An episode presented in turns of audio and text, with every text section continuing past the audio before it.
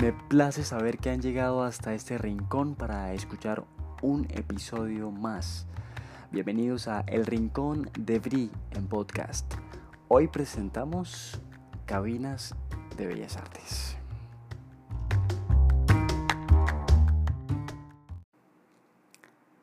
Hace algunos años estudié en la Escuela de Bellas Artes de Barranquilla y allí viví muchas experiencias inolvidables como esta que les voy a contar.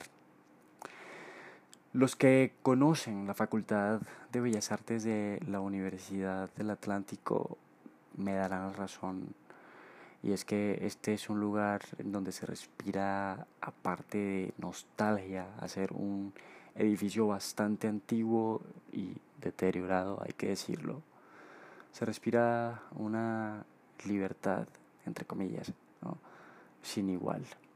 Y es que me refiero a los chicos y a las chicas que allí estudian, ya que expresan arte con sus manos, con sus instrumentos musicales, con sus puestas en escena y con su cuerpo. Es muy visto allí eh, los hippies, que son esos chicos que andan en muy buena onda, ¿no? Que andan en un viaje. y pues bueno, ellos siempre por lo general están allí en los cubículos, ¿no? Practicando con sus instrumentos de viento. Tenía una compañera que estudiaba arte dramático y era novia de Matías. Matías es un cubano de estatura baja, pero con brazos y cuerpo marcado, de mucho ejercicio. Matías no es un chico extremadamente guapo, pero dígame qué músico no se ve atractivo así sea poco agraciado. Aparte, Matías tiene una personalidad arrolladora, ¿no? Típico, típico hombre caribeño más de Cuba, de esta hermosa isla. Recuerdo que él siempre lucía shorts con zapatos deportivos, con eh, camisas bastante coloridas, ¿no? Eh, pero siempre llevaba un, un sombrerito o una boina Además portaba su estuche donde llevaba la trompeta. Una trompeta que era su fiel compañera. Además con una forma de caminar bastante imponente que irradiaba bastante testosterona y pues bueno, eso me hacía suspirar porque aunque es de estatura baja, se veía crecidito por su actitud. Además, con esa trompeta eh, me cortaba respiración porque interpreta magnífico su instrumento musical. Pero bueno, ustedes que ya llevan tiempo escuchándome y leyendo mis relatos, saben que hay algo que me llama mucho la atención en los hombres y es cuando tienen una entrepierna bastante notoria. Bueno, cuando él estaba con su novia, él la besaba delante de quien fuera. Allí se notaba más su reacción de erección. Matías y yo eh, no éramos amigos pero nos caíamos muy bien. Compartí varios momentos en los que él estaba presente. Una tarde me cancelaron una clase, así que decidí quedarme parchando con algunos conocidos, pero me aburrí de estar con ellos, así que di una vuelta por el patio de, de la escuela y justo donde estaban los cubículos para ejecutar instrumentos de viento, me acerqué hasta uno de esos cubículos de donde provenía un sonido de trompeta interpretado eh, por Matías, quien interpretaba un son cubano. Yo sabía que el único que en Bellas Artes hacía sonar la trompeta de esa manera tan magnífica no podía ser más nadie que Matías.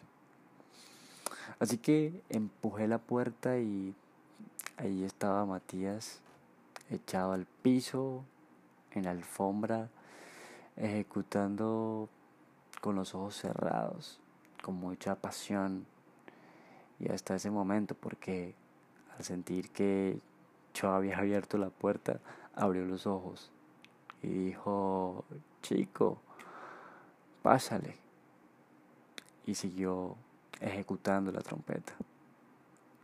Charlamos un rato sobre música cubana, pues la cual es una de mis preferidas y la preferida de mi abuelo.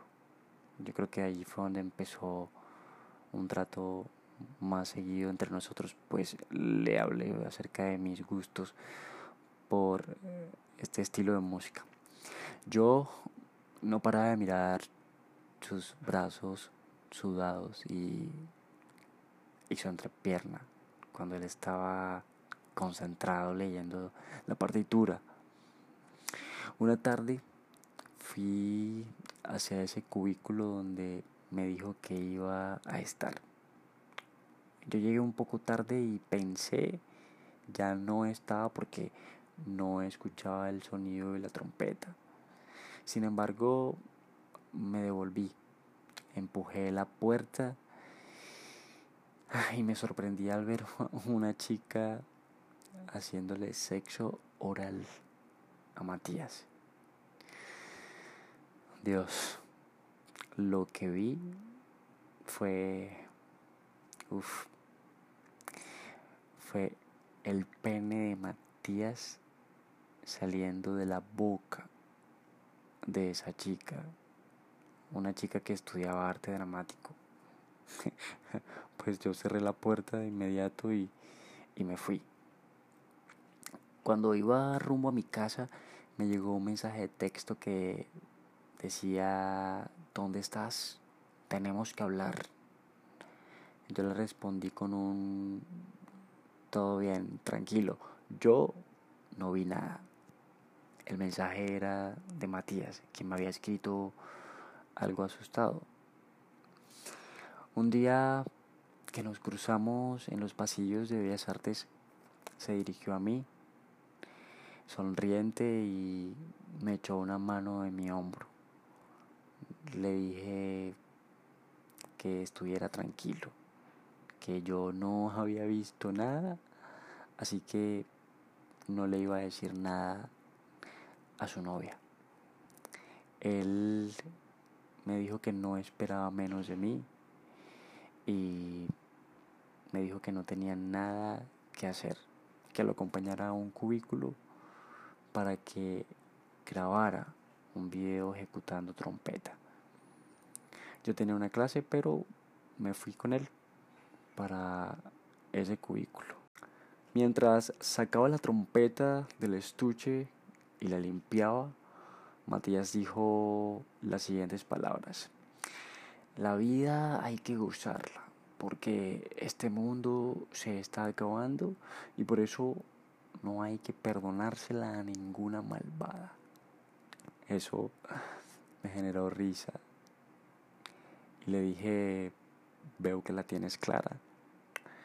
Matías continuó diciendo, vea, cuando usted tenga el papayazo, como dicen aquí en Colombia, aprovechelo.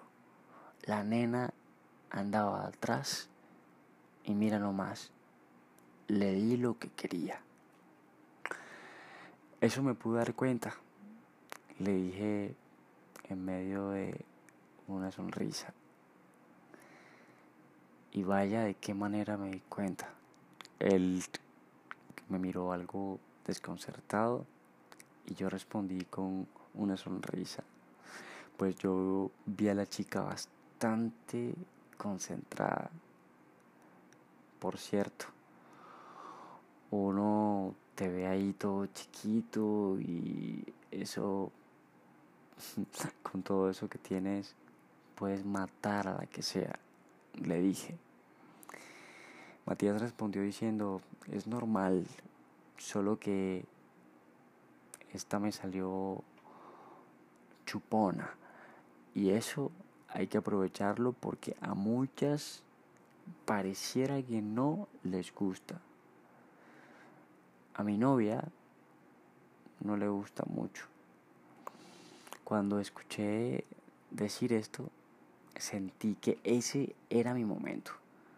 Era mi momento para brillar, así que le dije espontáneamente, sí, pero es apenas entendible.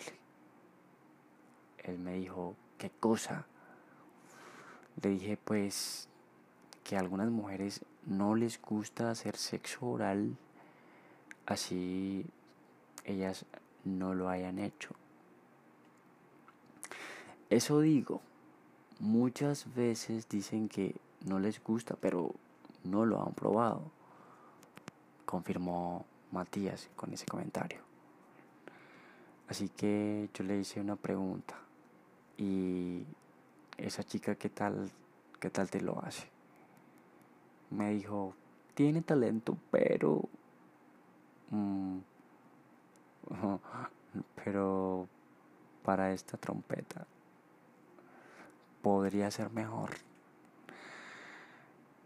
Yo le dije, pues tendría que tomar clases de un gay para que lo perfeccione. Y me dijo, ¿cómo?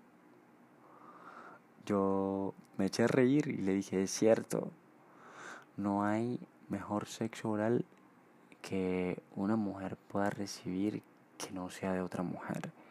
Lo mismo pasa con los hombres. Los gays son los que mejor hacen un sexo oral y pueden darle cátedra de esto a una mujer que esté abierta para aprender y quiera complacer a su hombre. Entonces Matías me dijo, ven acá, tú eres homosexual o algún homosexual te ha hecho sexo oral. Yo solo le di a entender con mi risa que sí lo era y le dije, ya vengo, voy al baño. Y es que bueno, yo soy así, como dicen, mato al tigre y después me asusto con el pelaje. Tuve ese impulso de, de comentarle sobre el sexo oral hecho por un gay. Volví al cubículo y él estaba calentando con su instrumento. Él me dijo, ¿tienes lista la cámara? Grábame cuando yo te diga. Y pues así lo hice. Grabé el recital del ensayo que él debía enviar y pues luego me fui a una clase. Al transcurrir un tiempo, siendo ya casi las 6 de la tarde, recibí un mensaje de texto de Matías donde me preguntaba si aún estaba allí en Bellas Artes. Yo estaba comiendo con algunos compañeros de allí en, una frutera cercana de Bellas Artes. Le respondí que sí, que estaba ahí. Era increíble como ese hombre me hablaba y yo inmediatamente corría. Claro, yo estaba fascinado por todo ese sex appeal que respiraba Matías.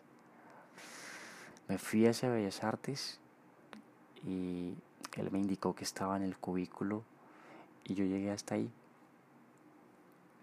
Me pidió que le tomara unas fotos y un último video que debía enviar. Cuando ya terminó de ensayar, mientras guardaba la trompeta en el estuche, retornó el tema y me preguntó si en ese momento le iba a responder la pregunta que me había hecho anteriormente. Yo me hice el tonto y le pregunté ¿Qué, preguntas? ¿Qué, ¿Qué cosa? Matías me dijo, no te hagas loco. La pregunta que te hice hace rato, ¿acaso eres homosexual? Yo no le dije que sí, pero tampoco lo negué.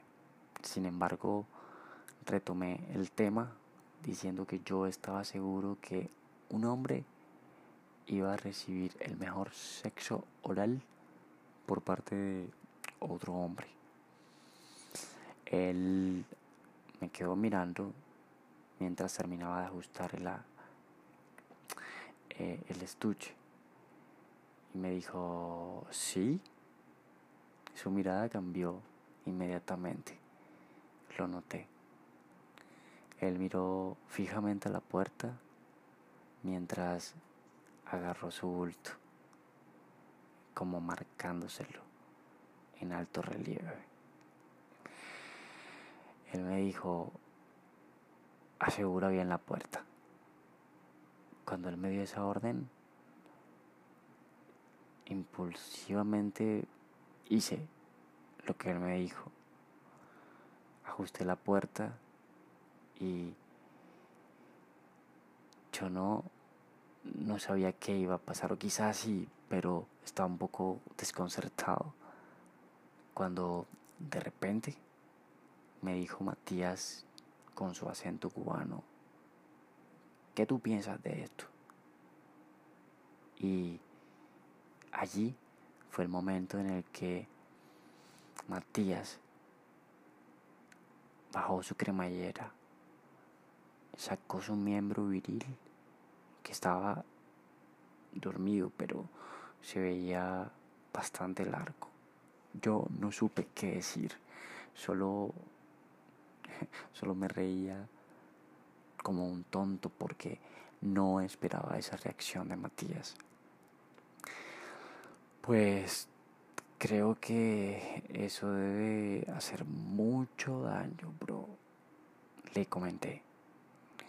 Matías dirigió, se dirigió hacia la puerta y la ajustó con su espalda, quedándose frente de mí y yo ahí, echado en la alfombra, mirando su hermoso pene. Sentí que ese era el momento y sin más palabras, porque el silencio ya daba apertura a lo que quería. Decidí tocársela en silencio. Observé mucho su pene lo agarré. No me cabía en las manos. Lo olí y tenía ese olor a transpiración, ese olor a hombre, a macho. Pero no me importó. Así que seguí lamiendo sus testículos mientras bajaba su sudadera y afirmaba mis manos en la sudadera para sostenerme y seguir haciéndole sexo oral. Y es que por más que yo trate de describirles cómo se veía su rostro de impresionado mientras yo estaba arrodillado, parecía yo como si fuese la primera vez Creo que no lograré describir lo delicioso que se veía él atento a lo que estaba haciendo. Fue la primera vez que practiqué sexo oral con garganta profunda. Me dolió un poco, pero lo más delicioso fue ver cómo eyaculó y dejó todo ese contenido en la alfombra. Me dijo suspirando, wow, nunca me habían hecho llegar así. Me preguntó si tenía papel para limpiar la alfombra y saqué un cuaderno para intentar ocultar la evidencia. No fue la única vez que le hice sexo oral a este cubano. A veces iba a su apartamento donde vivía con algunos roommates y bueno, allí le practicaba sexo oral mientras él fumaba. No pasó de ahí. Hubiese querido ser penetrado por este hombre, pero es inolvidable esto que pasó en aquellas cabinas, en las cabinas de Bellas Artes.